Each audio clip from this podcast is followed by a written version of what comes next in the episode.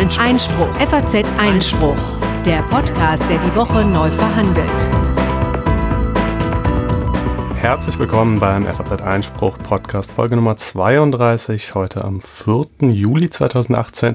Wie steht's mit mir, Konstantin van Leinten, diesmal aber ausnahmsweise nicht mit Corinna Budras, die weilt, wie schon angekündigt, im wohlverdienten Urlaub, wird aber würdig vertreten von Alexander Haneke. Ja, äh, Alexander ähm, hat sich bereit erklärt einzuspringen, ebenfalls einer der zahlreichen Juristen, die wir hier bei der FAZ äh, in der Redakteursriege haben. Alex, äh, erzähl den Hörern doch vielleicht erstmal ein paar Worte darüber, wer du bist und warum man dir dringend zuhören sollte. Ich bin äh, ja auch gelernter Jurist, wie, äh, wie, wie Konstantin natürlich auch. Und seit äh, gut vier Jahren hier in der, äh, in der Nachrichtenredaktion in Frankfurt beschäftige mich damit Innenpolitik ganz allgemein natürlich Fokus auf rechtspolitische Fragen gerichtet und äh, da macht es immer Spaß, zwischendurch auch äh, mal wieder so ein bisschen tiefer hier einzusteigen und äh, mich mal im Podcast auszuprobieren. Jo, das, äh, dazu wirst du heute Gelegenheit haben. Und äh, bevor wir dann gleich äh, tatsächlich tiefer einsteigen in die Themen, äh, zunächst nochmal die Hausmitteilung vorneweg. Nach dieser Sendung macht der Podcast zwei Wochen Pause, äh, weil sowohl Gründer als auch ich im Urlaub sind und die nächste Sendung erwartet euch dann am 25.07. Da werden wir wahrscheinlich auch so ein kleines Wrap-up all dessen machen, was wir in der Zwischenzeit verpasst haben werden. Denn äh, da steht einiges an. Äh, zum Beispiel fällt das Urteil im NSU-Prozess. Wahrscheinlich wird über die Auslieferung von Puigdemont äh, entschieden. Ich glaube, die Entscheidung zum Rundfunkbeitrag fällt auch in die Sommerpause. Also wirklich einige spannende Geschichten. Das werden wir dann äh, in den wesentlichen Punkten nachtragen, wenn es soweit ist. Aber das muss uns jetzt alles noch nicht beschäftigen, denn wir haben erstmal eine ganze Menge von Themen für heute auf dem Zettel. Nämlich als erstes, ähm, ja, äh, wirklich äh, das Asyl Chaos, das jetzt in einem Asylkompromiss geendet ist. Ähm, es ist eine ganze Menge passiert. Es gab die EU-Gipfelbeschlüsse, ähm, es gab ein Fünf-Punkte-Papier der SPD, es gab ein Gutachten des ehemaligen Bundesverfassungsgerichtspräsidenten Jans-Jürgen Papier, ähm, es gab den Masterplan, der endlich öffentlich geworden ist. Und es gibt natürlich jetzt eben den ähm, allseits bekannten Kompromiss zwischen CDU und Union, äh, CDU und CSU meine ich natürlich. Äh, und ähm, da gucken wir mal, uns mal an, was da so drin steht und welche rechtlichen Fragen sich daran anknüpfen. Dann anschließend geht es um ein Urteil des Europäischen Gerichtshofs, Gerichtshofs für Menschenrechte, gerade auch für uns Journalisten äh, gewissermaßen von Interesse.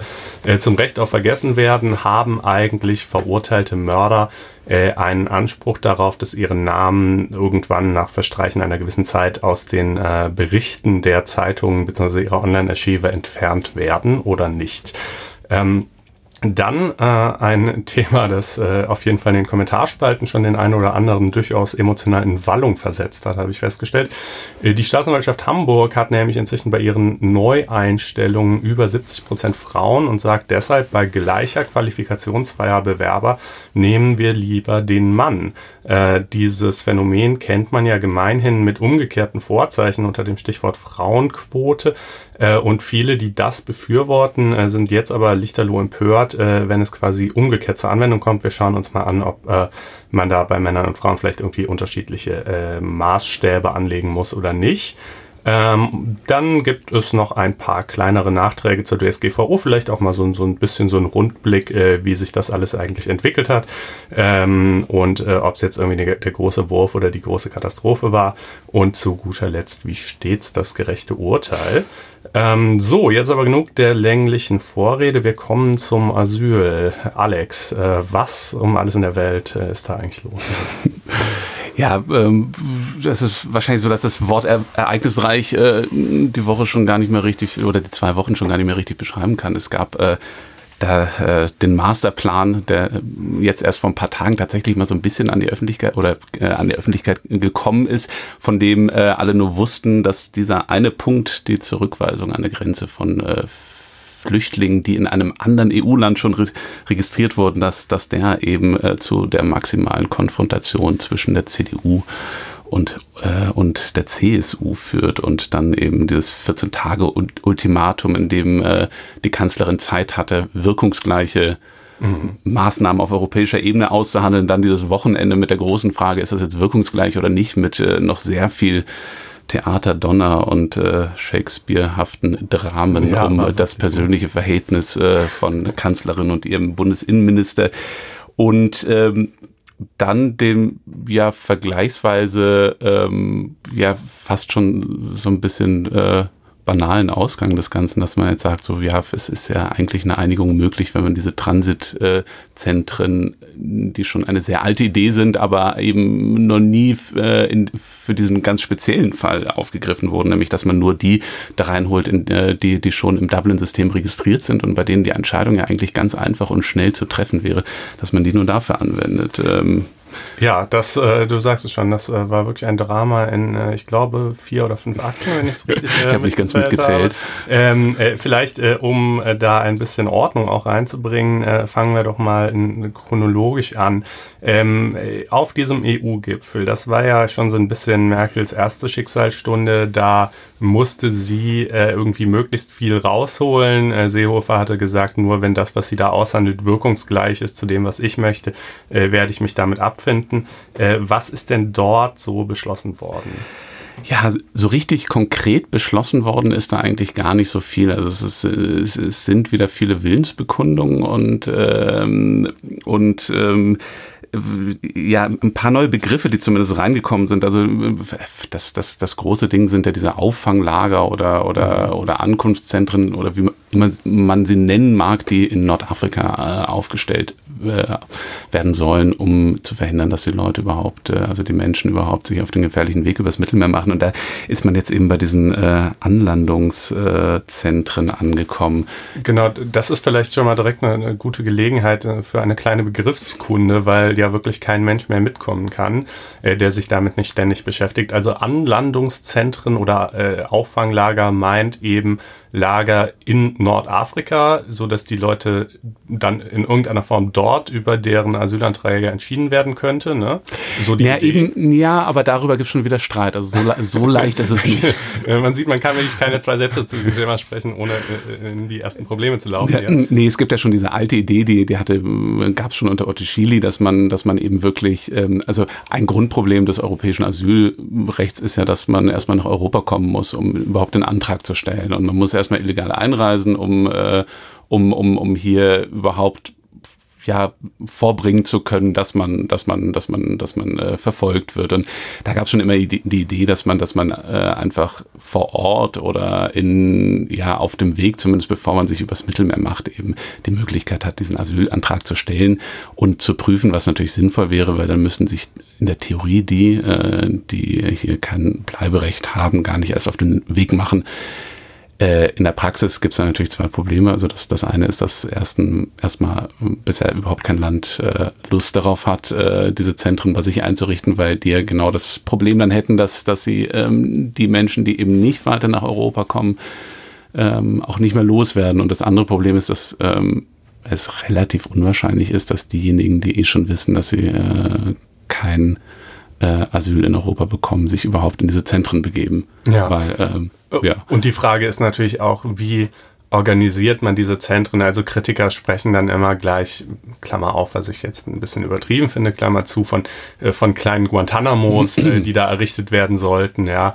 Äh, denn ähm, wenn man irgendwie gewährleisten will, dass die Leute das tatsächlich auf diesem Weg machen, muss man sie dann vielleicht irgendwie in diesen Zentren festhalten äh, oder so. Ähm, also es ist eine Idee, aber und, und es wurde auf diesem EU-Gipfel eben unter anderem angeregt, sowas zu installieren, aber eben genau mit dem Problem, was du gerade schon sagst, man müsste erstmal ein nordafrikanisches ja. Land finden, was überhaupt bereit erklärt, vielleicht, wenn man denen genug Geld gibt. Genau. Jetzt ist es aber ne? äh, jetzt ist aber tatsächlich so, dass er gar nicht um äh, diese Registrierungslager da ging, sondern um äh, Anlandungszentren, äh, wo eben äh, in die nur diejenigen gebracht werden, die auf See aufgegriffen wurden. Also es ah, geht, okay, es geht darum, okay. genau. Äh, sonst wäre es ja ein bisschen einfach. Ähm, es geht jetzt darum, erstmal ähm, dieses Problem zu bewältigen, dass, ähm, dass Schiffe ständig eben Flüchtlinge, die sich auf äh, irgendwelchen ja, nicht seetüchtigen kleinen Booten auf den Weg machen, ähm, dass diese Menschen von Schiffen aufgesammelt werden und die bisher immer nach äh, ja ans europäische Festland gebracht wurden. Das mit ist ja großen auch, Schwierigkeiten, mit großen, genau, betrifft, mit großen ne? Schwierigkeiten. Es geht ja auf diese EGMR-Entscheidung Hirsi von vor, ich weiß gar nicht, irgendwie gut zehn Jahren zurück, wo der EGMR mal entschieden hatte, dass jeder Flüchtling, der auf äh, der in, äh, von einem europäischen Schiff aufgenommen wird, eben auch das Recht hat, in Europa einen Asylantrag zu stellen da müsste man auch erstmal drum rumkommen, aber diese Flüchtlinge sollen jetzt nicht mehr nach Italien gebracht werden, wo sie der Innenminister ja eh nicht haben will, sondern in äh, Anlandungszentren nach, äh, äh, ja, nach Nordafrika, in Länder, die bisher leider nicht bereit sind, diese Anlandungszentren auch, äh, ähm, auch aufzubauen. Aber was da genau geschehen soll, ist jetzt äh, der nächste Streitpunkt. Also der, der österreichische Bundeskanzler Sebastian Kurz hat schon äh, klar gesagt, dass er nicht will, dass die Leute da auch Asylanträge stellen können, weil sonst hätte man aus seiner Sicht schon wieder einen Pull-Faktor, nämlich dass die Leute sich auf See begeben, um dann eben in ein Zentrum zu kommen, in dem sie ihren Asylantrag stellen können. Und sei das, das es auch will, in Nordafrika. Genau, sei es auch in Nordafrika, selbst das will er vermeiden. Also auch da besteht noch ähm, sehr viel Unklarheit. Es wäre natürlich schon eine sehr verzweifelte äh, Aktion, sozusagen auf See zu gehen, mhm. zu kentern, sich einsammeln ja. zu lassen und dann noch nicht mal nach Europa zu kommen, wie es ja bisher doch meist irgendwie gelingt.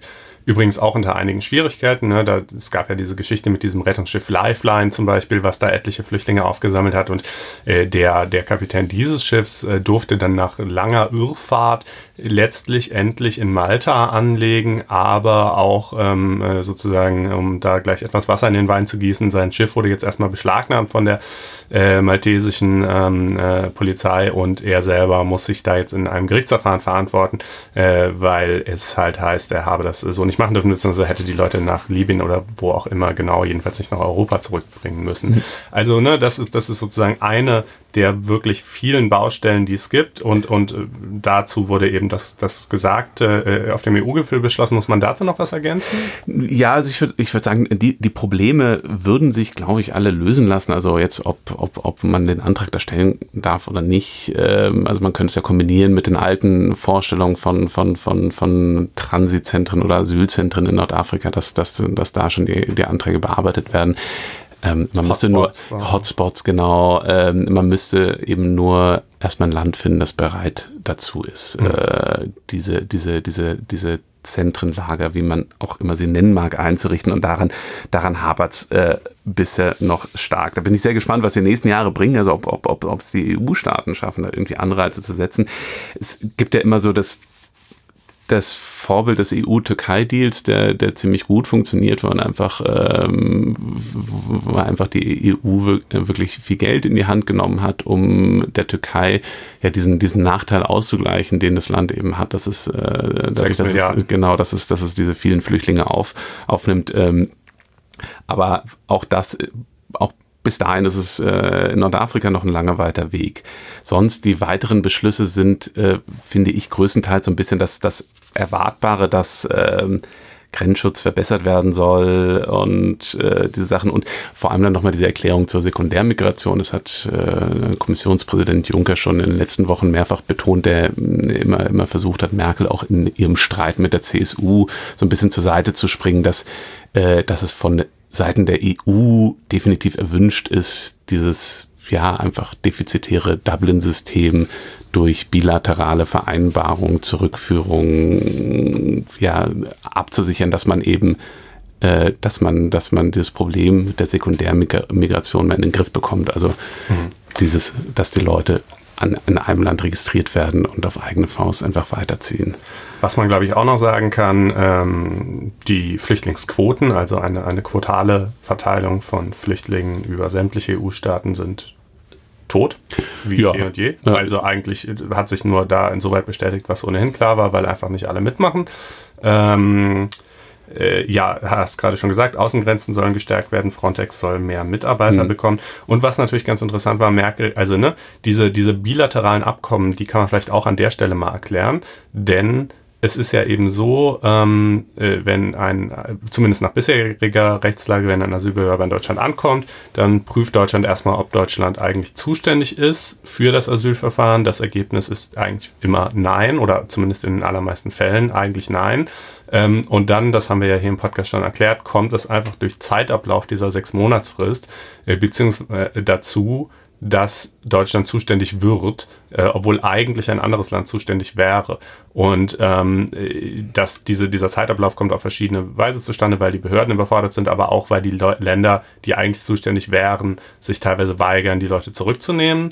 Äh, und ähm, obwohl sie dazu ja zwar sozusagen theoretisch nach Dublin verpflichtet sind, aber das Wort verpflichtet ist da vielleicht nicht ganz das Richtige. Also sozusagen, sie sind nach Dublin zuständig, aber sie müssen sich trotzdem jeweils bereit erklären, die Leute zurückzunehmen. Und diesen Prozess könnte man mit bilateralen Abkommen vereinfachen. Ne? Ist das soweit richtig zutreffend? Genau, das, das, das, das stimmt soweit. Ähm, so ganz genau, also diese bilateralen, bilateralen Abkommen als Vorbild werden da bisher immer nur äh, diejenigen Länder genannt, die, die tatsächlich eine Grenze miteinander haben. Also der, der Seehofer oder die ganze CSU mhm. hat ja immer von, von, von diesem Abkommen zwischen Italien und Frankreich gesprochen, äh, das so, ja, je nach Sichtweise ganz gut funktioniert, dass Frankreich eben äh, in Italien registrierte Asylbewerber einfach nicht, nicht einreisen lässt und an der Grenze direkt zurückschickt. Das ist natürlich äh, eine grundsätzlich andere Situation als äh, an der deutsch-österreichischen Grenze, weil in Österreich ist auch kein Flüchtling das erste Mal registriert worden ähm, und man müsste sie dann über Österreich wieder nach Italien zurückschicken. Äh, das ist bisher noch nicht so ganz genau erklärt worden, wie das eigentlich funktionieren soll als Abkommen an sich ist es natürlich schon ähm, sinnvoll zu sagen, also auf, auf Verwaltungsebene zu sagen, man schaut, dass man diese Prozesse beschleunigt, weil ähm, das Gute an diesem Dublin-Verfahren ist, dass es ja eine sehr, sehr einfache Prüfung ist. Also ähm, ein Asylverfahren ist, dauert ja deshalb auch so lang, weil der, die Frage, ob jemand politisch verfolgt ist in seinem Herkunftsland, natürlich sehr, sehr schwer zu beantworten ist. Aber die Frage, ob jemand schon mal in einem anderen Staat registriert wurde, ist, äh, lässt sich mit einem Blick in die, in, in die Eurodac Datei einfach äh, lösen. Ist eine Frage von Sekunden und dann kann man eben nochmal erklären, zweite Frage, hat der irgendeinen Grund nach der Dublin-Verordnung eben doch nach Deutschland zu kommen und das wären zum Beispiel Familienangehörige. Auch das, also das, das ist eine Frage, die, die lässt sich innerhalb äh, von, ja, von Stunden eigentlich klären und, und dann könnte man tatsächlich ein sehr schnelles, kurzes Verfahren machen, um, äh, um, ja, um, um die Leute äh, dann unmittelbar möglichst zurückzuschicken, dass sie erst gar keinen Anreiz haben, in, die, in diese Dublin, äh, dieses Dublin-System zu unterlaufen und einfach weiter zu verhandeln. Ähm, ja, und soweit sie das tun, wie gesagt, sind diese bilateralen Abkommen so ein Baustein, der da helfen könnte. Da gab es dann auch nochmal etwas Aufregung, weil äh, Merkel verkündet hat, mit so und so vielen Ländern, ich weiß die Zahl nicht mehr genau, äh, solche Abkommen ausgehandelt zu haben. Dann haben die, die Visegrad-Staaten äh, direkt gesagt, ähm, äh, nee, stimmt gar nicht, mit ja. uns nicht. Das ist, das ist tatsächlich eine interessante Frage. Also ähm, ich könnte mir fast vorstellen, dass es, dass es da doch irgendwie eine Form von Komplott gab und, äh, und, sie und, und die vier Staaten sie wirklich haben auflaufen lassen. Weil Merkel hat nicht gesagt, dass, dass da irgendwas ausgehandelt wurde, sondern er hat nur gesagt, dass, dass, sich die, genau, dass sich die Staaten bereit erklärt hätten, sowas zu machen. Und das ist natürlich natürlich, ähm, da, da, das ist natürlich der Interpretation völlig offen und ich kann mir durchaus vorstellen, dass sie gesagt haben, so, ja, ja, gucken wir mal und, äh, und äh, dann am nächsten Tag äh, äh, sich abgesprochen haben und, und gesagt haben, so, nö. Ja, das hat direkt nochmal etwas mehr Hitze in, in, in die ganze innerdeutsche Situation gebracht, denn dann hieß es aus Reihen der CSU natürlich, na toll, Merkel betrügt uns quasi, die behauptet hier auch noch irgendwie Zugestände Zugeständnisse ähm, rausgeholt zu haben, die sie gar nicht rausgeholt hat. Äh, das ist ja wohl keine äh, Grundlage, auf der wir irgendwie auf unsere eigene Forderung der Zurückweisung an der Grenze verzichten könnten. Und äh, dieser eigenen Forderung können wir uns ja jetzt auch mal nähern. Mhm. Ähm, äh, da hat äh, äh, unter anderem äh, Hans-Jürgen Papier, der ehemalige Bundesverfassungsgerichtspräsident, sich zu geäußert in einem Gutachten, das auch kurz vor diesem Schicksalswochenende, äh, glaube ich, kam ähm, und von der FDP in Auftrag gegeben worden war.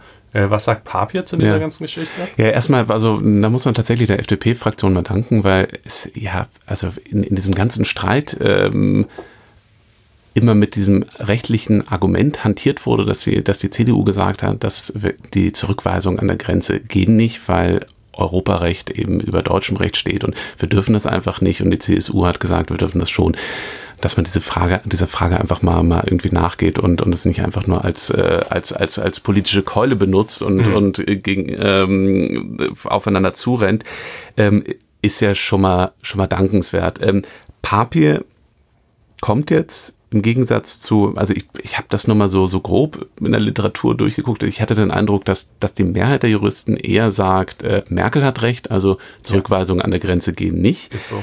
Ähm, ja, ähm, also die Mehrheit der, der ausgewiesenen Asylrechtler, ja, muss man ja, auch tatsächlich ja. sagen.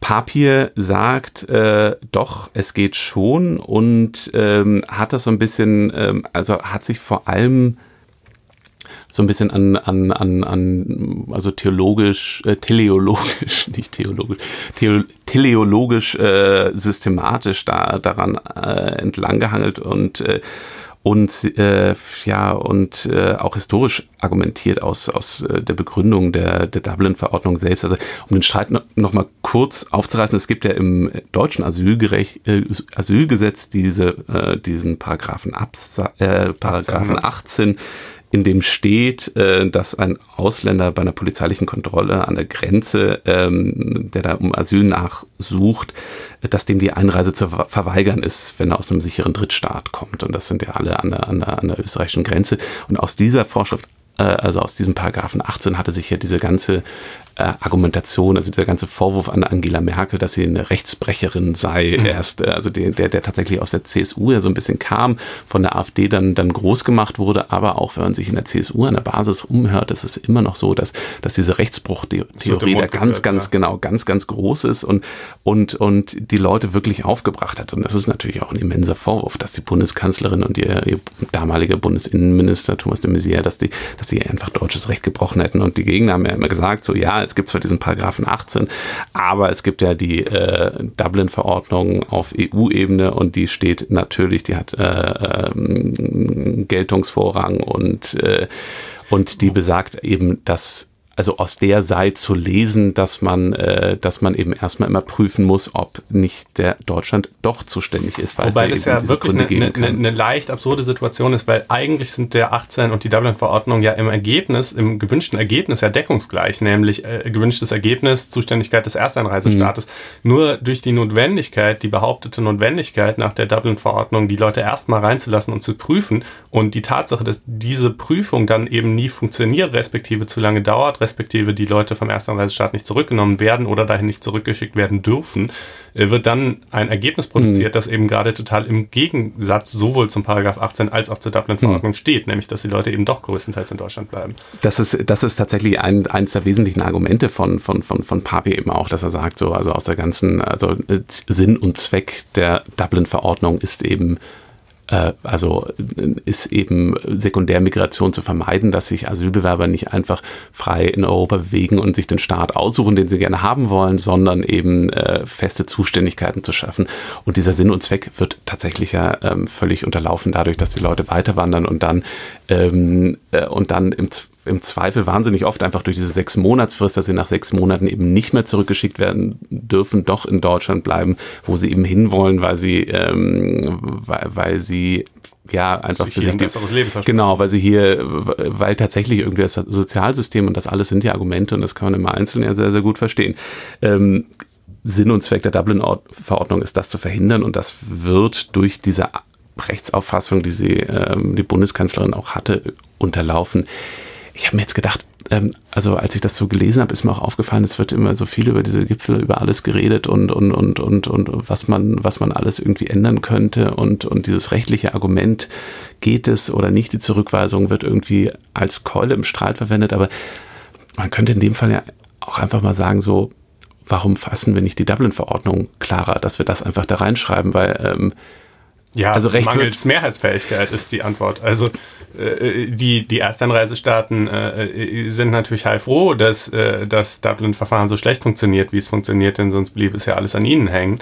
Und man kann ja auch durchaus sagen, ist es denn nicht auch eigentlich ungerecht, dass Italien, Griechenland und Co. nur weil sie liegen, wo sie liegen, ähm, eben äh, die ganze Last irgendwie tragen müssen das, sollen. Das definitiv, aber ich glaube, ich glaube gar nicht, dass wenn man irgendwie sagen würde, lasst uns doch mal irgendwie äh, diesen einen Punkt, der in Deutschland für, zu so einem großen Streit, für so einen großen Streit sorgt, äh, in der Dublin-Verordnung irgendwie klarer fassen. Da würden auch Italien und Griechenland mitmachen und ähm, auch wenn die natürlich mit sehr, sehr gutem Recht immer darauf verweisen, dass die Dublin-Verordnung an sich äh, ungerecht ist.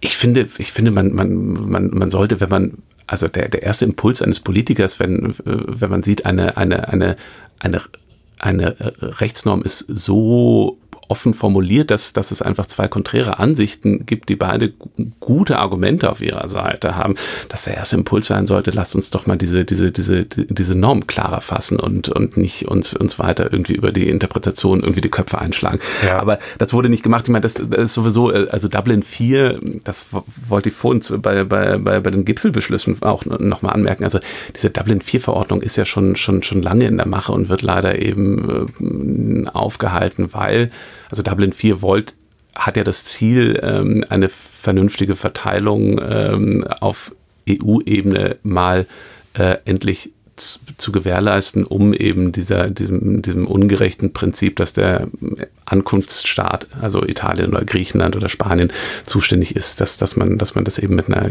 gerechten Verteilung abfedert. Es wird leider eben äh, auch im, im Rat von, von, von eben jenen osteuropäischen Staaten so aufgehalten, weil mir einfach absolut gar niemanden aufnehmen wollen. Ähm ja, also das ist, ne, das ist eben einfach, äh, liegt so ein bisschen in der Natur der Sache. Ähm, vieles kann gar nicht beschlossen werden und das, was beschlossen wurde in Dublin 3, ist eben, wie du schon sagst, irgendwie interpretationsoffen äh, eben gewissermaßen gewollt. Ne? Also man, man kriegt halt vielleicht so super präzise Recht, äh, Gesetzgebung auf EU-Ebene teilweise auch nicht hin, weil eben sich dann erweist, dass in diesen Details gerade kein, keine Einigkeit erzielbar ist. Und äh, das führt dann eben dazu, dass dann eben doch jeder Mitgliedstaat ein Stück weit sein eigenes Süppchen kochen kann. Mhm. Übrigens ganz kurzer Zwischenruf mal an dieser Stelle an unsere Hörer. Wenn ihr denkt, ihr redet ja schon ganz schön lange über das Asylthema, kann ich nur sagen, stimmt. Und wir werden auch noch viel länger über das Asylthema reden. Ähm, äh, denn das ist nun mal einfach momentan äh, das äh, Megathema schlechthin. Und wir äh, nähern uns dann jetzt mal so schrittweise dem in Deutschland erzielten Asylkompromiss an. Äh, Gibt es zum Gutachten von Papier noch Dinge, die man äh, unbedingt wissen müsste? Ähm, nein, ich, ich würde es jetzt mal tatsächlich darauf beschränken, dass, dass er eben einfach sagt, also aus Entstehungsgeschichte und äh, dem ganzen Sinn und Zweck dieser Norm ist es, äh, ist es eigentlich absurd, äh, dieser, dieser, dieser, dieser Ansicht nachzuhängen, dass, dass äh, jeder erstmal ein langes Verfahren in Deutschland äh, durchlaufen muss, bevor eben in, in den zuständigen Staat zurückgeschoben werden kann. Mhm. Ähm, sieht man, ja, sieht man dieses Gutachten ist tatsächlich auch ähm, ja die, die Einigung, wie ich vorhin schon gesagt hatte, mit diesen Transitzentren, so sich denn realisieren lässt, ähm, eigentlich ein ganz schlauer Weg, dass man einen Kompromiss gefunden hat. Äh, man, man, man macht ein Verfahren, aber ein, ein extrem beschleunigtes. Die SPD hat ja jetzt schon äh, angedeutet, dass sie also das Problem für die SPD ist ja jetzt, dass sie vor, vor ein paar Jahren schon äh, sehr, ähm, ja, sehr, sehr, sehr laut die, die, Trommel gegen diese Transitzentren gerührt hat, weil, sie immer von, von Haftzentren gesprochen haben und das glaubten ihrer Wählerschaft irgendwie nicht, äh, ja, nicht verkaufen zu können. Die haben ja jetzt schon gesagt, so, lass uns doch mal über den Namen reden, so, wie wär's denn mit Expresszentren?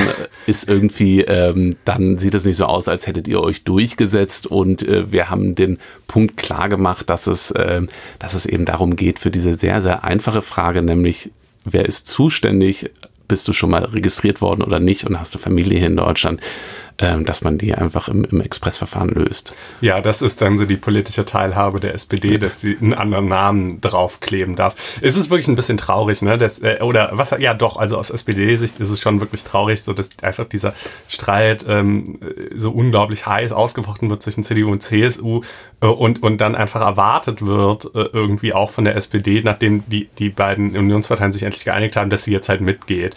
Ähm, äh, und, und dann darf sie halt noch einen anderen Sticker draufkleben, so, das ist dann ihre Teilhabe. Die hat übrigens auch, das muss man, um ihr mal Gerechtigkeit zuteil werden zu lassen, auch einen eigenen Fünf-Punkte-Plan äh, vorgelegt. Der ist jetzt nicht so viel besprochen worden. Ich lese einfach nur mal die fünf Stichworte äh, vor. Fluchtursachen bekämpfen, keine Alleingänge bei den Zurückweisungen, Hilfe für Italien und Griechenland, Schutz der EU-Außengrenzen und Einwanderungsgesetz. Ähm, ja, okay. Ja. So viel zur SPD. ich glaube, dass die SPD am Ende gar nicht so böse war in den letzten Wochen. Das hat ihn schon, dass nach, nach, nach, nach, nachdem das große Drama sich, sich, sich so lange immer nur bei ihr abgespielt hat, dass sie sich jetzt einfach mal zurücklehnen konnte. Und sie vor allem, also es gibt ja schon, schon, schon inzwischen starke Stimmen in der, der, der SPD, die das als Problem erkannt haben, dass, dass, dass äh, ihre Einwanderungs, also die Einwanderungspolitik, die die äh, Partei selbst in den letzten Jahren propagiert hat, einfach von, von vielen ihrer äh, Stammwählerschaft genau so überhaupt nicht verstanden werden. Die versuchen da gerade irgendwie möglichst diskret so einen, äh, einen Richtungswechsel zu vollziehen, weshalb sie eben mit den meisten Punkten dann, dann doch ja auch d'accord sind. Und es gibt ihnen jetzt, glaube ich, gerade eine ganz gute Gelegenheit dazu. Also sie müssen, sie müssen, also für die ist wichtig, den Begriff Transitzentren zu, zu, zu, zu vermeiden, aber, aber dann irgendwie ähm, da am Ende als, als die pragmatische Kraft wahrgenommen zu werden, mit, mit der man irgendwie Lösungen auf, äh, auf die Beine stellen kann. Das, äh, ja gut, andere würden sagen, mit der man alles Lösung, machen ja. kann. ähm, äh, äh, aber gut, das ist so die, die Suche der SPD nach einem neuen politischen Profil ähm, äh, oder Veränderung ihres politischen Profils, wie auch immer. Aber kommen wir doch vor allen Dingen mal eigentlich zu dem Inhalt des Kompromisses. Also der lautet, ne, ähm, äh, wir, und, und das fand ich direkt schon mal fast irritierend, mhm. äh, Punkt eins äh, wir vereinbaren an der deutsch-österreichischen Grenze, und nur um die geht es jetzt erstmal, das ist natürlich auch die praktisch wichtigste, aber übrigens keineswegs die einzig wichtige, ne? also Sekundärmigration findet auch über andere Grenzen statt. Also wir vereinbaren an der deutsch-österreichischen Grenze ein neues Grenzregime, das sicherstellt, dass wir Asylbewerber für deren andere Asyl, äh, für deren Asylverfahren andere EU-Länder zuständig sind, an der Einreise hindern.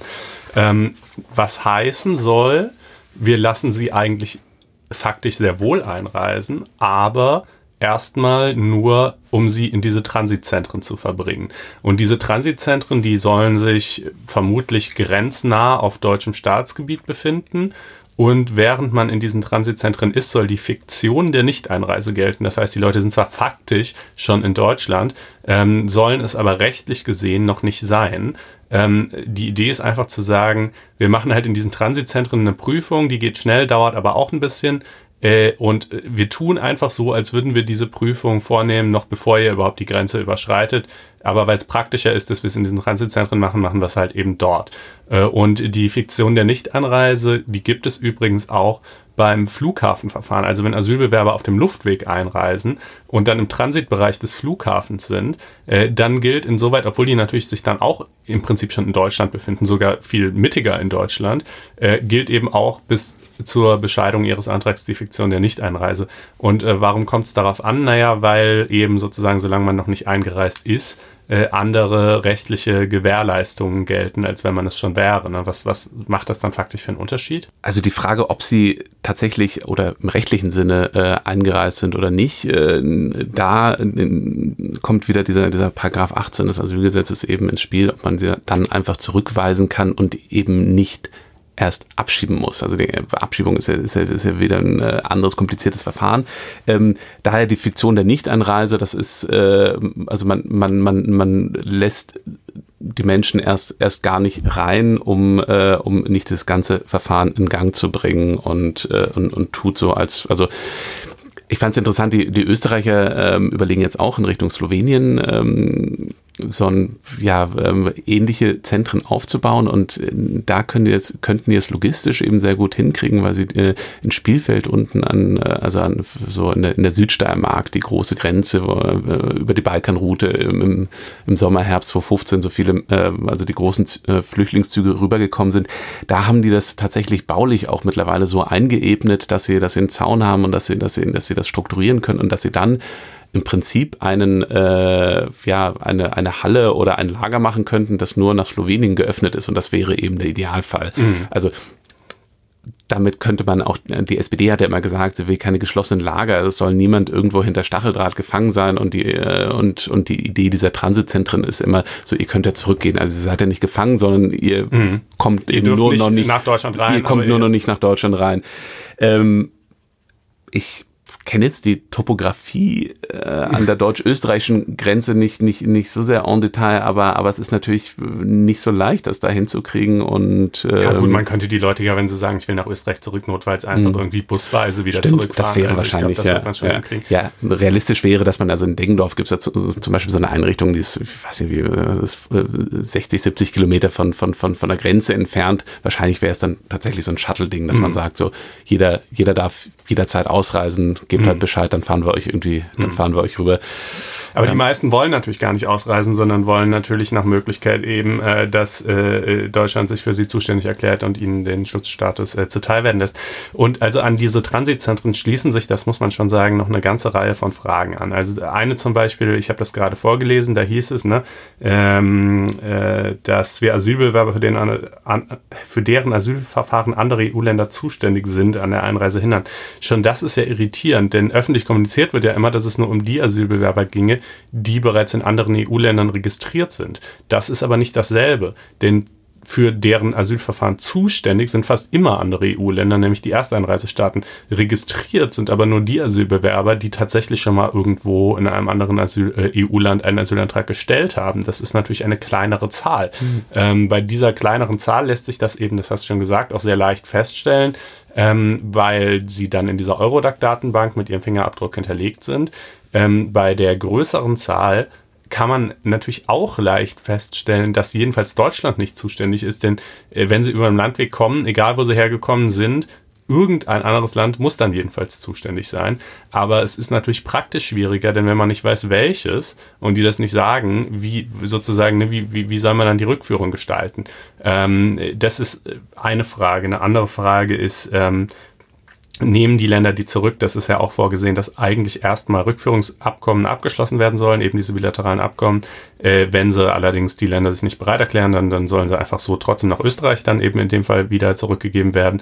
Dann fragt sich, wie wird Österreich eigentlich darauf reagieren? Ne? Ähm, tausend Folgefragen, die wir hier nicht alle werden beantworten können, aber auch nicht müssen, denn das gibt mir Gelegenheit darauf hinzuweisen, dass wir heute in der Einspruchausgabe, die heute Abend erscheint, äh, ein Interview haben werden mit Daniel Thüm, einem der vorderen Asylrechtsexperten in Deutschland. Äh, und ähm, falls ihr das lesen möchtet, kann ich nur empfehlen, dass ihr mal auf faz-einspruch.de geht äh, und euch da ein Abo klickt. Äh, dann habt ihr nämlich Zugang zu diesem und zu täglich Dutzenden weiteren großartigen Texten juristischer Stoßrichtung. Ähm, jo, äh, aber gleichwohl müssen wir noch irgendwas zu dieser ganzen Sache sagen oder? Äh? Ich finde abschließend kann man durchaus mal äh, sagen so das Ergebnis ist eigentlich nicht schlecht. Also auch wenn es, äh, auch, auch, auch wenn der Preis hoch war und, und, und die Zerrüttung, zu der es geführt hat, man fragt sich wie so oft so, warum seid ihr da nicht irgendwie schon vor, vor drei Jahren drauf gekommen? Also gerade um diesen, diesen, ja, diesen Streit zwischen Union und SPD über Transitzentren machen wir das oder nicht aufzulösen, dass man einfach sagt, so ja, wir machen es halt, aber nur für die, die, die irgendwie in der Eurodac-Datei sind, weil bei mhm. denen kann man es eben so einfach klären.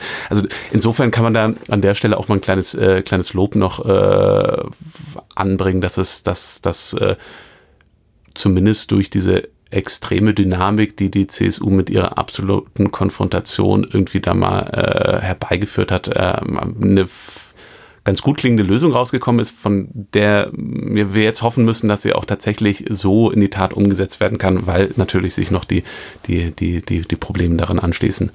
Ja, ne, aber es ist, das finde ich auch bemerkenswert, also dass die, die Berichterstattung über Seehofer so im Großen und Ganzen schon extrem negativ war und ist und sich das eben in vielen Fällen wirklich an seiner Rhetorik aufhängt, die natürlich auch übergeigt war, gar keine Frage, somit, ne, ich lasse mich irgendwie nicht äh, von, von einer Frau entlassen, äh, die erst durch mich Bundeskanzlerin geworden ist und so, äh, das zeugt schon von einer leichten, naja, vielleicht Überschätzung der eigenen Position oder so, aber ich meine, wichtiger ist doch wohl die Sachfrage und, und ob da jetzt eine, eine gute Lösung gefunden wurde oder nicht. Und auch da kann man geteilter Ansicht sein. Natürlich sozusagen, je mehr man eben der Meinung ist, dass Deutschland äh, das Herz ganz weit öffnen sollte und möglichst viele Leute reinlassen sollte, desto schlechter wird man es finden. Und je mehr man der Meinung ist, dass, dass eben irgendwie Sekundärmigration verhindert werden muss und, und äh, irgendwie auch Zuwanderung Grenzen hat, desto besser wird man es finden. Ich würde es ehrlich gesagt immer andersrum sehen, weil ich glaube, dass wir also erst dann zu einem vernünftigen oder zu einem guten Asylsystem kommen können, wenn wir tatsächlich unsere, unsere Grenzen unter Kontrolle bringen, weil unser System, wie wir es jetzt haben, auch wenn wir noch so, noch so viel Barmherzigkeit irgendwie an den Tag bringen und die Leute reinlassen, ist, ist trotzdem ja noch weiterhin völlig absurd, dass nur jemand in Deutschland Asyl bekommt, der, der eben äh, das Geld hatte, einen Schlepper zu bezahlen und, äh, und den Mut hatte, sein Leben zu riskieren, äh, um, um diese illegale Reise auf sich zu nehmen. Und erst dann, wenn man äh, die Grenzen halbwegs gesichert hat, kommt man an den Punkt, dass man wirklich vernünftige Kontingente macht und sagt, da ist ein Krieg, da sind Menschen, die sind verfolgt. Äh, wir erlauben jetzt, keine Ahnung, 30.000 oder sowas nach, nach Deutschland zu kommen und, und chartern eben mal Flugzeuge, um die herzuholen. Ja. Also die Ineffizienzen und, und teilweise der, der Wahnwitz, muss man fast schon sagen, ähm, äh, des, des äh, deutschen Asylwesens. Er hat übrigens auch der Strafrechtsprofessor Reinhard Merkel in einem, ich möchte sagen, großartigen ähm, äh, Beitrag äh, in der FAZ mal dargelegt. Den packen wir euch mit in die Show Notes. Äh, der ist zwar schon, ich glaube, sieben Monate alt, aber, aber auch noch auf Jahrzehnte aktuell, würde ich sagen. Ähm, äh, da steht also ganz viel auch noch abseits von juristischer Argumentation, was einfach so die rechtliche, äh, die, die politische und die ökonomische und, und soziologische Seite angeht mit drin. Ähm, ja, es ist äh, hiermit dringende Leserempfehlung. Ähm, gut, aber jetzt äh, wollen wir es dabei mal bewenden lassen. Noch nie haben wir so lange über ein Thema in der Sendung gesprochen, aber das lag jetzt eigentlich gar nicht an dir, sondern, sondern wirklich am Thema, würde ich sagen. Und, und das hat ja echt die Schlagzeilen beherrscht wie kaum ein zweites. Ich kann versprechen, die anderen Themen werden etwas schneller gehen. Ähm, nämlich jetzt zunächst mal der Europäische Gerichtshof für Menschenrechte, der sich mit dem Recht auf Vergessenwerden auseinandergesetzt hat. Äh, wer hat da geklagt? Äh, zwei Herren, die wir ja jetzt auch namentlich nennen dürfen und dass das aber auch tun werden, nämlich nämlich Wolfgang Verlet mit Accent aigu auf dem hinteren E äh, und dessen Halbbruder Manfred Lauber, ja, ähm, die ähm, verurteilt worden sind, schon vor vielen, vielen Jahren, äh, wegen Mordes an dem Schauspieler, äh, ich glaube, Walter Sedelmeier. Ich kann mich da tatsächlich noch dran erinnern. Ich war ein kleines Kind und er hat bei mir um die Ecke gewohnt, der, Ach, der Sedelmeier, ja. Okay. War, war, war, war groß, aber du warst groß, nicht verstrickt. Ich war, ich, ich, war, ich war nicht verstrickt und auch noch nicht strafmündig. Also, okay. aber, aber das irgendwie so, so, so Aber das finde ich, ein bisschen bedenklich, dass du das jetzt betonst, dass du nicht strafmündig warst, so nach dem Motto, ah, Aber ich weiß noch, dass dieses, den, den kannte man ja irgendwie auch, die, die, die Figur und, und dieses Bild von, äh, also ich ist ja wie was mit dem Hammer erschlagen worden oder, also es war auf jeden Fall recht, recht ja, blutrünstig, ja, ja, dass mir das äh, in Erinnerung geblieben ist und er hat irgendwie so, so ein drei Blocks von mir entfernt gewohnt. Genau, und die beiden hatten dann halt, ne, also ähm, äh, der eine war, glaube ich, sein, sein Ziehsohn und der andere der Halbbruder des Ziehsohns, äh, hatten halt ein, ein Testament gefälscht äh, und ähm, äh, so kam das dann eben letztlich alles, also es war ein Indizienprozess, aber es kam dann eben doch recht klar raus, äh, dass äh, dies augenscheinlich waren. Äh, die wurden äh, verurteilt und dann ähm, der eine 2007, der andere 2008 äh, auf Bewährung entlassen. Ähm, äh, ne, also die, die eigentliche Tat war, glaube ich, 1990 oder 1991, also schon wirklich lange her. Ähm, und äh, ja, dann haben sie erstmal in der Folgezeit ähm, versucht, äh, beziehungsweise auch noch, vielmehr auch noch, während sie in Haft saßen, äh, eine Wiederaufnahme zu erlangen, haben sich damals auch selbst sehr proaktiv an die Medien gerichtet und äh, alle möglichen Dinge äh, vorgetragen, weil es eben nur ein Indizienprozess war, ähm, äh, ne, was halt alles dafür dagegen sprechen würde, dass sie es waren und, und haben auch darauf gedrungen, dass äh, darüber berichtet wird, äh, um, um eine Wiederaufnahme zu erlangen. Äh, das ist ihnen alles letzten Endes nicht geglückt. Jetzt inzwischen, wie gesagt, sind sie auf Bewährung draußen, ja auch schon seit, seit zehn Jahren. Ähm, und natürlich wird einem das Leben in Freiheit äh, erschwert, wenn jeder, der deinen Namen googelt, ähm, dann erstmal findet, äh, dass du halt irgendwie wegen Mordes verurteilt wurdest.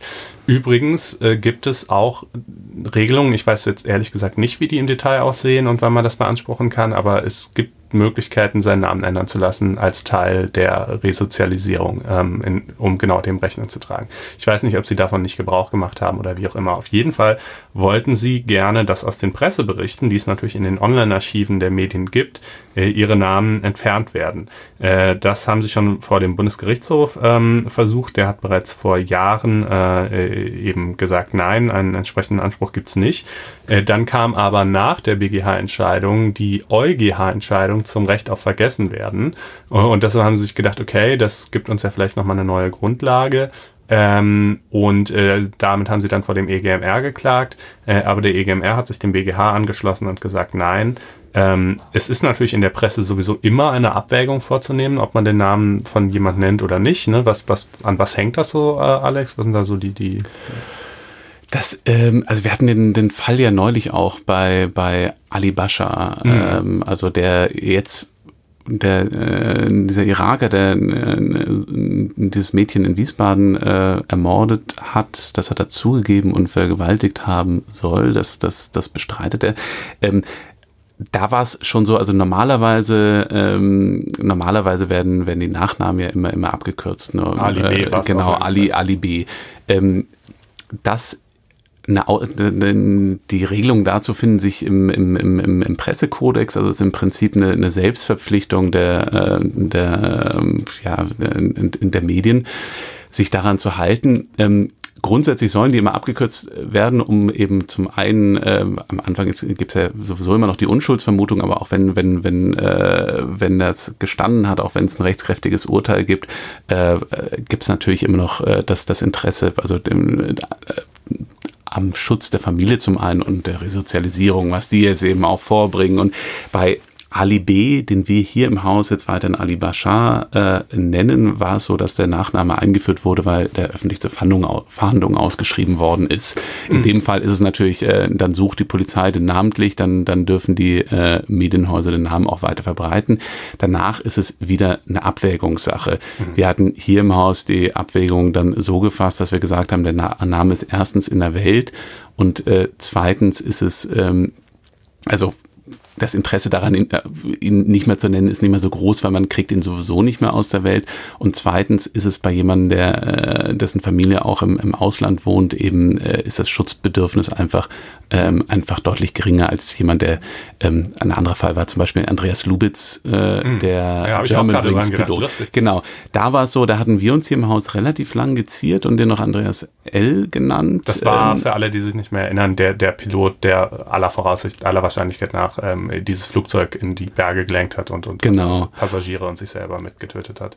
Und da ist es nun mal so, das steht auch im Pressekodex, dass, ähm, ich kann mich jetzt an die Formulierung nicht mehr genau erinnern, aber im Wesentlichen ist es so, dass äh, jemand, der eine, eine wirklich epochale Tat vollbringt, äh, eben sich, sich selbst so offenbart und, und also zur Person der Zeitgeschichte genau, sich selbst macht. dadurch zur Person der Zeitgeschichte macht und dass, äh, dass da dieses Interesse dann einfach nicht mehr besteht. Das ist bei großen Amokläufern auch, ich glaube, der Amokläufer von Winnenden, der, mhm. der wurde auch immer mit ganzen Namen beschrieben und das ist, das ist im Prinzip dann wie, äh, ja, also man, man, man wird so zur Person der Zeitgesch Zeitgeschichte und äh, es ist in jedem Fall immer eine Abwägungssache. Wie schwer ähm, war die Tat? Wie äh, genau. Ähm, jetzt bei den Sedelmeier-Tätern ist es natürlich so, dass es, äh, dass an sich bei dem Fall äh, hätte es kein Interesse daran gegeben, diesen, diesen, diesen Namen zu veröffentlichen, aber sie sind eben selbst an die Öffentlichkeit gegangen. Ja, und ja.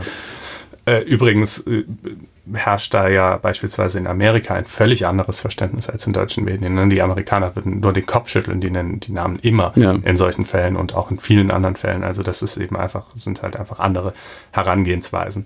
Äh, naja, also jedenfalls ähm, äh, bei den Sedelmeier-Tätern äh, jedenfalls ähm, sagt der EGMR, äh, aufgrund dieser verschiedenen Umstände, auch aufgrund der Tatsache, dass sie sich dann sie eben sogar selber an die Presse gewandt haben zwischenzeitlich ähm, ne, und übrigens auch, weil sie nicht versucht hätten, ähm, äh, ihre Namen aus den, aus den Archiven der Suchmaschinen löschen zu lassen. Ne? Denn das mhm. war ja da, de, diese Recht auf Vergessenwerden, das Ach, der EuGH genau. statuiert hat.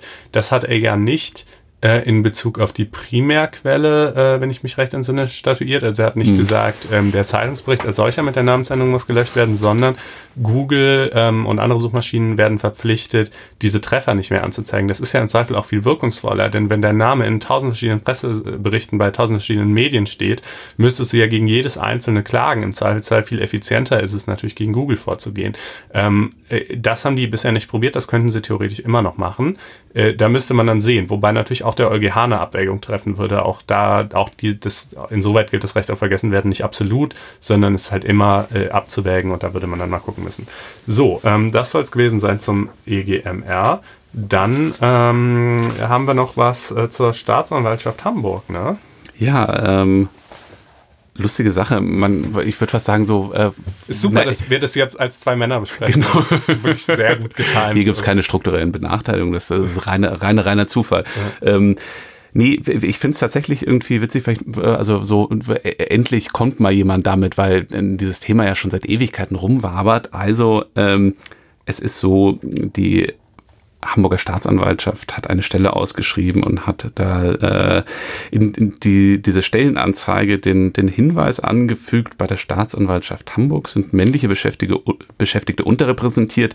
Männliche Bewerber werden daher bei gleicher Eignung, Befähigung und fachlicher Leistung vorrangig berücksichtigt. Und äh, ja, dann gab es natürlich einen, einen, einen Sturm der Entrüstung. Ähm, ich dachte erst, die haben da einfach mal so ein, so ein, so ein Versuchsballon gestartet, weil also dieses Thema äh, Männerquote, Frauenquote in der Justiz ist ja, ist ja jetzt seit Jahren schon sehr groß und die Zahlen sind, sind natürlich auch, auch sehr deutlich, dass ähm, das, ich weiß nicht, in, Hamburg sind es, glaube ich, über 70 Prozent äh, der Neueinsteiger. Genau, der ja. Neueinsteiger tatsächlich weiblich. und äh, es führt natürlich äh, zu gewissen Problemen. Es ist auch ja, im Sinne einer, wahrscheinlich ist, ist, ist überall in, in, in praktisch allen Bereichen immer wünschenswert, dass man ungefähr Geschlechterparität irgendwie hinbekommt. Ähm, jetzt ist es aber nicht so, dass die, dass die, dass, dass, dass die Hamburger tatsächlich das einfach nur so testweise gemacht haben, sondern sie fühlten sich tatsächlich verpflichtet durch äh, ihr Hamburger Gleichstellungsgesetz, weil da steht eben drin, ganz unabhängig von, von, von Geschlecht, ähm, dass ab einem man es gerade noch rausholen, dass ich, ähm, also ähm, dass ab einer gewissen Quote, ich glaube 60 Prozent sind es eben äh, dann nicht nur Frauen, sondern auch Männer bevorzugt äh, eingestellt werden sollen. Ja, und äh, die Reaktion des Deutschen Juristinnenbundes, wenn ich mich recht entsinne, war, dass sie gesagt haben, äh, völlig richtig gut so, wir haben das äh, zugunsten von Frauen äh, befürwortet, äh, deshalb sind wir jetzt auch absolut dafür, dass es auch Männern zugutekommt. Ne? So, so ungefähr, doch, ungefähr so, aber, aber dann ah. doch nicht ganz. Nein, die sagen, das entspricht nicht dem Grundgesetz und ähm, haben natürlich, äh, also ja, sie argumentieren eben, also es gibt eben im Grundgesetz steht in Artikel 3 einfach, äh, also alle sind gleich zu behandeln, egal, also unabhängig von Geschlecht, äh, sexuelle Orientierung und so weiter. Ähm, ja, und aber, auf, es ist auf, Gleichstell auf äh, Gleichstellung hinzuwirken. Genau, also es ist auf Gleichstellung gesagt. hinzuwirken und das, das sehen tatsächlich auch äh, viele Verfassungsrechtler so. Ähm, bedeutet eben, dass, dass es eine strukturelle Benachteiligung, äh, einer strukturellen Benachteiligung bedarf, um tatsächlich einen Grund zu haben, solche ähm, das eine oder andere Geschlecht zu bevorzugen. Und strukturell muss man sagen, ist natürlich kein Mann bei der äh, bei der Hamburger Staatsanwaltschaft äh, benachteiligt. Und es ist also das weiß ich jetzt in Hamburg nicht speziell, aber, aber insgesamt betrachtet in der Justiz natürlich genauso wie in Kliniken auch so ähm, zu, unter den jungen äh, Berufseinsteigern sind zwar 70 Prozent Frauen, aber oben in den Chefetagen sitzen mal, äh, weit, weit, weiter die Männer. Das heißt, äh, strukturell ist es eigentlich noch ganz ausgeglichen. Was ich mich irgendwie gefragt habe, ist so ein bisschen, ähm, wozu braucht man das eigentlich in so einer Anzeige? Also es scheint in Hamburg ja tatsächlich so zu sein, dass die sich äh, durch dieses Gleichstellungsgesetz äh, verpflichtet gefühlt haben. Also da, darauf da, hinzuweisen. Da, genau, darauf hinzuweisen, auf diese Bevorzugung. Ähm, also so hatten, äh, hatten die sich dann zumindest nach der Aufregung gegenüber der Presse eingelassen. Ähm, ja, vielleicht gibt es eine Hinweispflicht. Im, im, ich, weiß, ich weiß es nicht. Ja, also das, äh, genau, das, das, das, ähm, also das sahen sie tatsächlich aus ihrem Gleichstellungsgesetz äh, so. Jetzt sagen Verfassungsrechtler, ja, dieses Hamburger Gleichstellungsgesetz ist dann aber eben verfassungswidrig und, mhm. äh, und darf einfach nicht angewendet werden, weil, weil das eben gegen, gegen, gegen Artikel 3 verstößt. Also halt immer so Sachen, sagen in anderen, also ähm, in anderen Bundesländern, in anderen Behörden funktioniert es ja auch inzwischen. Also man hört es, äh, man, man, man hört es hier, hier zum Beispiel äh, in Hessen sehr viel, dass, dass unter den jungen Bewerbern sehr, sehr viele Männer jetzt sind, da, ja. ähm, da das natürlich dem Arbeitgeber bewusst ist. Und man muss das ja nicht so reinschreiben. Also man kann es ja auch, ähm, also am Ende ist es ja, ist, ist es ja eine Entscheidung, die, die der zuständige, also der, der Richterwahlausschuss natürlich trifft, der die, die, die, die, die Liste dann absegnet, aber ähm, die können das in den, in den Ministerien natürlich auch so machen, dass sie mal wieder mehr Männer nehmen, weil ja. gleiche Eignung ist ein, ein sehr genau. weicher Begriff, also das, der der Interpretation ist, offen ist dessen muss man sich halt bei dieser ganzen Sache bewusst sein. Ne? Da steht zwar bei gleicher Eignung, aber was heißt das schon? Also zwei Kandidaten werden nie den exakt gleichen Lebenslauf haben. Äh, und dann ist halt immer die Frage, ja, der hat irgendwie 0,5 Punkte mehr im zweiten, der 0,3 mehr im ersten, aber der hat irgendwie die Spezialisierung auf X gehabt und jener hat aber irgendwie mhm. schon drei Monate als Wiss mit ja. dort gearbeitet. So, also, es gibt ne? ja sowieso die Tendenz auch so ein bisschen in, äh, in den Ministerien, dass man nicht mehr so hart nur auf die Note guckt, sondern so ein bisschen mehr andere, äh, also auch mit einfließen lässt, dass, dass sich vielleicht die Fähigkeit als Jurist oder gerade als Staatsanwalt nicht nur, nicht nur an der Examensnote messen lässt. Also es kommen immer mehr weiche Kriterien da rein und da kann man natürlich auch, äh, auch, auch problemlos unter der Hand irgendwie gegensteuern, ohne da ähm, gleich so ein großes Ding rauszumachen. Aber es ist natürlich, also ich finde es ganz ja, gut, interessant, jetzt kann es mal entschieden werden. Genau, ich also, wollte gerade sagen, also deine Strategie ja. läuft ja sozusagen darauf hinaus zu sagen, machen es einfach so, wie wir es wollen und kommunizieren ja. es halt nicht. Äh, aber, aber hier ist es jetzt mal kommuniziert worden und, und deshalb ähm, äh, kann man sich oder muss man sich dann irgendwie auch mhm. äh, damit auseinandersetzen. Am und Ende muss man sagen, dass das Problem ist ja also wird sich, glaube ich, mittelfristig sowieso von selbst lösen, weil es ist ja nicht so, dass Frauen deshalb irgendwie in die Justiz streben, weil sie irgendwie äh, so eine beamtigere Einstellung haben oder oder ähm, oder oder irgendwie den Amtsschimmel lieben, sondern ist ja schlicht so, dass, dass, dass er sich einfach mit Familie und Beruf wesentlich besser vereinbaren lässt und äh, das ja. eben in Kanzleien nicht so ist und äh, die Kanzleien aber ja auch immer mehr in die, in die Bredouille kommen, weil sie einfach keine, keine, keine, keine qualifizierten jungen Bewerber mehr kriegen und sich da wesentlich mehr auf die Frauen äh, jetzt auch einstellen Inzwischen müssen. Ich verdienen glaube, Frauen ja mehr als ähm, Männer in ja, und, äh, also zumindest ich, die Neueinsteiger. Ich, ich, ich bin da relativ gelassen und glaube, dass in, in, in zehn Jahren, wenn die Kanzleien wirklich auch äh, werben um, um, um, um Frauen und, und äh, sich da so ein bisschen ihre Strukturen angepasst haben, dass sich das wieder, wieder ergeben wird und es dann, ist, man muss ja kein 50-50 Gleichgewicht haben, aber nee. das ist, das ist wieder so ein bisschen in die Wiege kommt. Aber das ist halt schon, kommt, ja. Äh, das ist halt schon so der Witz dabei, ne? Die, die, die, die Zahlen, das zahlenmäßige Ungleichgewicht alleine sagt man, reicht nicht aus. Auch ja völlig zu Recht. Ich meine, es gibt ja auch wirklich tausend Berufsgruppen, wo entweder Männer oder Frauen stark überrepräsentiert sind und wo es jetzt echt nicht oder jedenfalls nicht nur mit irgendwelchen Diskriminierungen zu tun hätte, sondern einfach mit, mit persönlichen Präferenzen. Ähm, und, äh, und deshalb heißt es eben, damit dann die eine oder andere Seite bevorzugt werden darf, muss diese strukturelle Benachteiligung dazukommen. Das Problem ist natürlich, das ist halt so ein etwas ominöses Merkmal, was schwer nachzuweisen ist. Ja, also äh, gibt es die noch? Wie, wie, äußert die sich? Worin liegt die? Ähm, äh, klar, ein, ein Punkt, auf den dann gerne abgestellt wird, den hast du schon genannt, ist halt die Repräsentanz in den Führungsetagen. Und da stimmt es natürlich auch in der Justiz gibt es immer noch deutlich mehr Oberstaatsanwälte, Generalstaatsanwälte äh, und äh, desgleichen eben, ne? Äh, Gerichtspräsidenten und so weiter, die männlich sind als weiblich.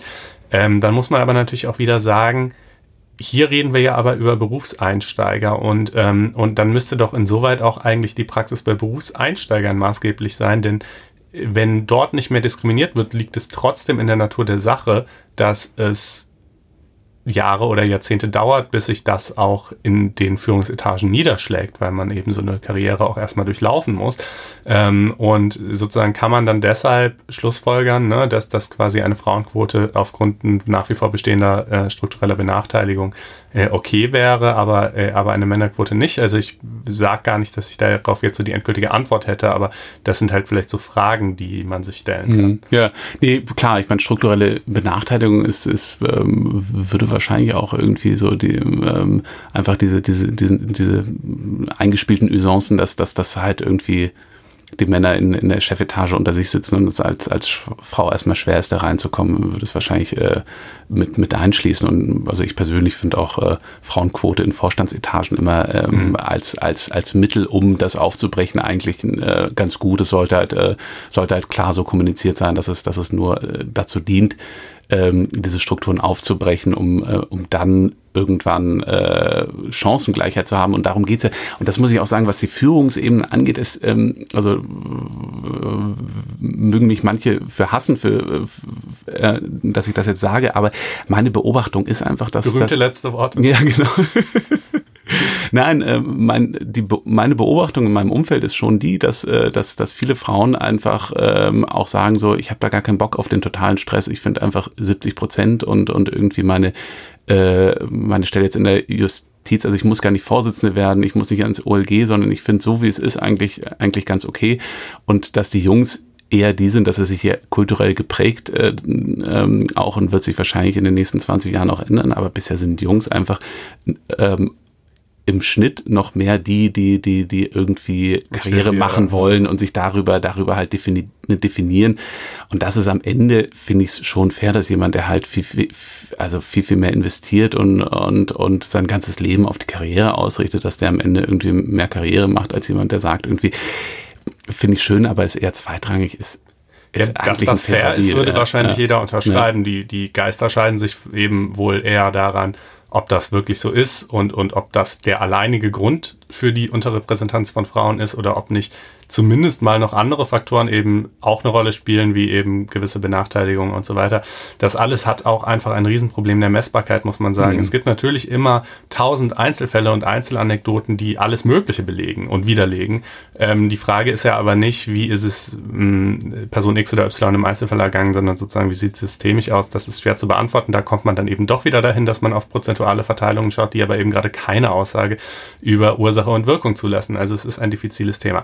Und und ähm, man muss jetzt mal gucken in Hamburg, ähm, also bisher hat da jetzt noch niemand äh, Klage erhoben oder so, ne? Das wäre ja theoretisch vorstellbar, wenn eine Frau ähm, die Stelle nicht bekommt äh, und äh, sagt, ich, ich, ähm, äh, ich klage dagegen, denn ich wurde quasi bei gleicher Eignung nur deshalb nicht angestellt, weil es halt ne, irgendwie ja. an einen Mann gehen soll, dann, dann würde das Ganze mal auf den Prüfstand ja. kommen. Ähm, aber bisher ist das nicht passiert. Ja. Falls das noch passieren wird, werden wir das natürlich nachtragen. So, und dann ähm, würde ich fast sagen, weil wir jetzt echt schon fortgeschritten sind in der Zeit, ähm, die DSGVO ähm, stellen wir vielleicht einfach mal hintan für eine der kommenden Folgen. Äh, das sollte sowieso so ein, so ein Rundblick werden, so was ist passiert, wie gut funktioniert oder nicht. Da kann man der ganzen Sache aber auch noch mal ein paar Wochen Zeit geben, äh, um, um dann hat man eben auch noch mehr praktische Erfahrungswerte und dann machen wir es dann irgendwann mal. Äh, und kommen dann damit jetzt zum gerechten Urteil, das diese Woche, wie übrigens recht häufig fällt mir auf, äh, vom Bundesverfassungsgericht stammt. Aber das ist ja vielleicht auch äh, erfreulich, wenn gerade das Bundesverfassungsgericht häufiger mal gerechte Urteile fällt. Ähm, diesmal äh, ging es um eine Verfassungsbeschwerde eines äh, lebenslang in Haft sitzenden äh, Häftlings, äh, der sich gegen die Erhöhung der äh, Betriebs- und Stromkostenpauschale für den Besitz ähm, privater Fernseher wendet. Also sprich, ähm, Häftlinge können in der JVA in ihrer eigenen Zelle einen Fernseher haben.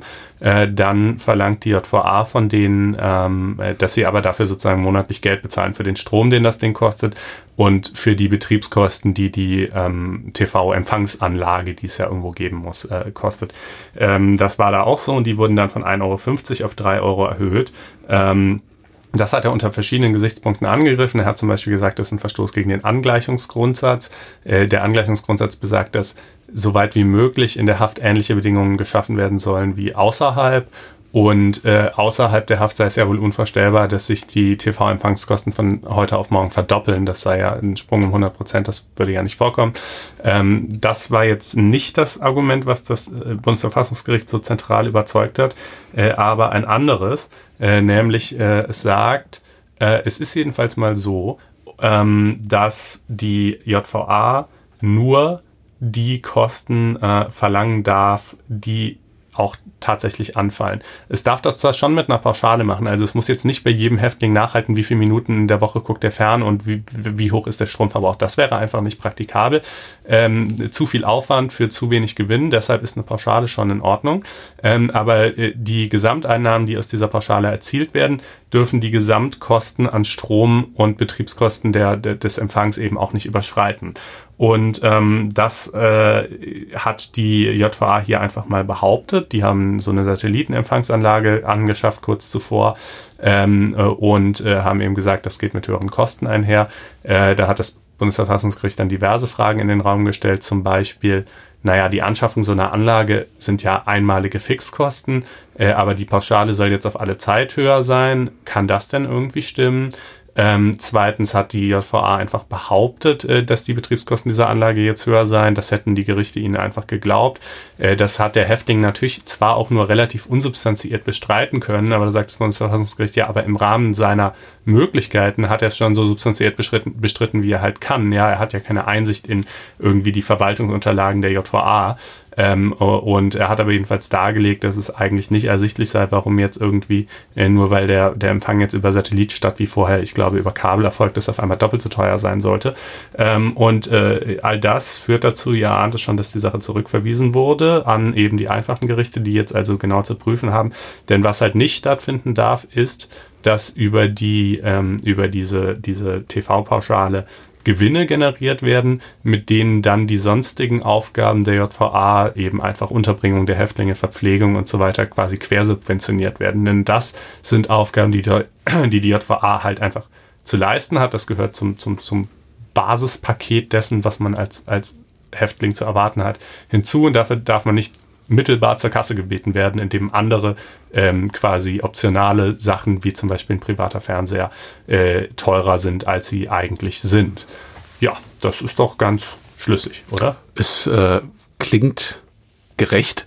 es klingt gerecht. Und man muss ja sagen, das ist ja, ist ja schon ganz hübsch irgendwie, äh, ja. dass ich, dass der Rechtsschutz bei uns so weit geht. Ja, ja, tatsächlich. Das mal, Bundesverfassungsgericht äh, mit dem Fernsehverhalten und, und, ähm, und so, klar, eines, eines, eines Abends kleines kleinen Häftlings, der wahrscheinlich irgendwie, ja, außer seinem Fernseher in der JVA nicht so wahnsinnig viel hat, ähm, dass sich sogar das Bundesverfassungsgericht damit befasst und ja, die Frage bis äh, ins allerkleinste Detail ja, man, man, neigt dazu, darüber zu schmunzeln einerseits, aber andererseits muss man sagen, nee, es ist doch eigentlich so, ja. dass es so ist. Also, dass, dass eben auch es gibt ja diesen, diesen tollen Spruch, ne, der Zivilisationsgrad einer Gesellschaft zeigt sich daran, wie sie mit ihren Gefangenen umgeht. Ja. Und ähm, äh, da ist schon was dran. Ähm, insofern äh, hochgerechtes Urteil, äh, schöne Sendung. Vielen Dank, Alex, äh, fürs Einspringen. Ja, ich danke für die äh, Einladung. bravourös gemacht. Und wir gehen jetzt, wie gesagt, zwei Wochen in Sommerpause und hören uns dann am 25. Juli wieder. Bis dahin, es hat uns gefreut. Es würde uns übrigens auch sehr freuen, natürlich, wenn ihr uns Ratings gebt, ne? im iTunes Store, in dieser kleinen lila Podcast-App auf eurem iPhone. Ähm, wenn ihr uns einen Kommentar schreibt auf blogs.faz.net-einspruch, wenn ihr unsere Facebook-Seite liked, Facebook äh, FAZ Einspruch eingeben und natürlich, wenn ihr euch ein Abo klickt unter faz-einspruch.de. In diesem Sinne, macht's gut und bis in drei Wochen dann. Ciao. Einen schönen Sommer.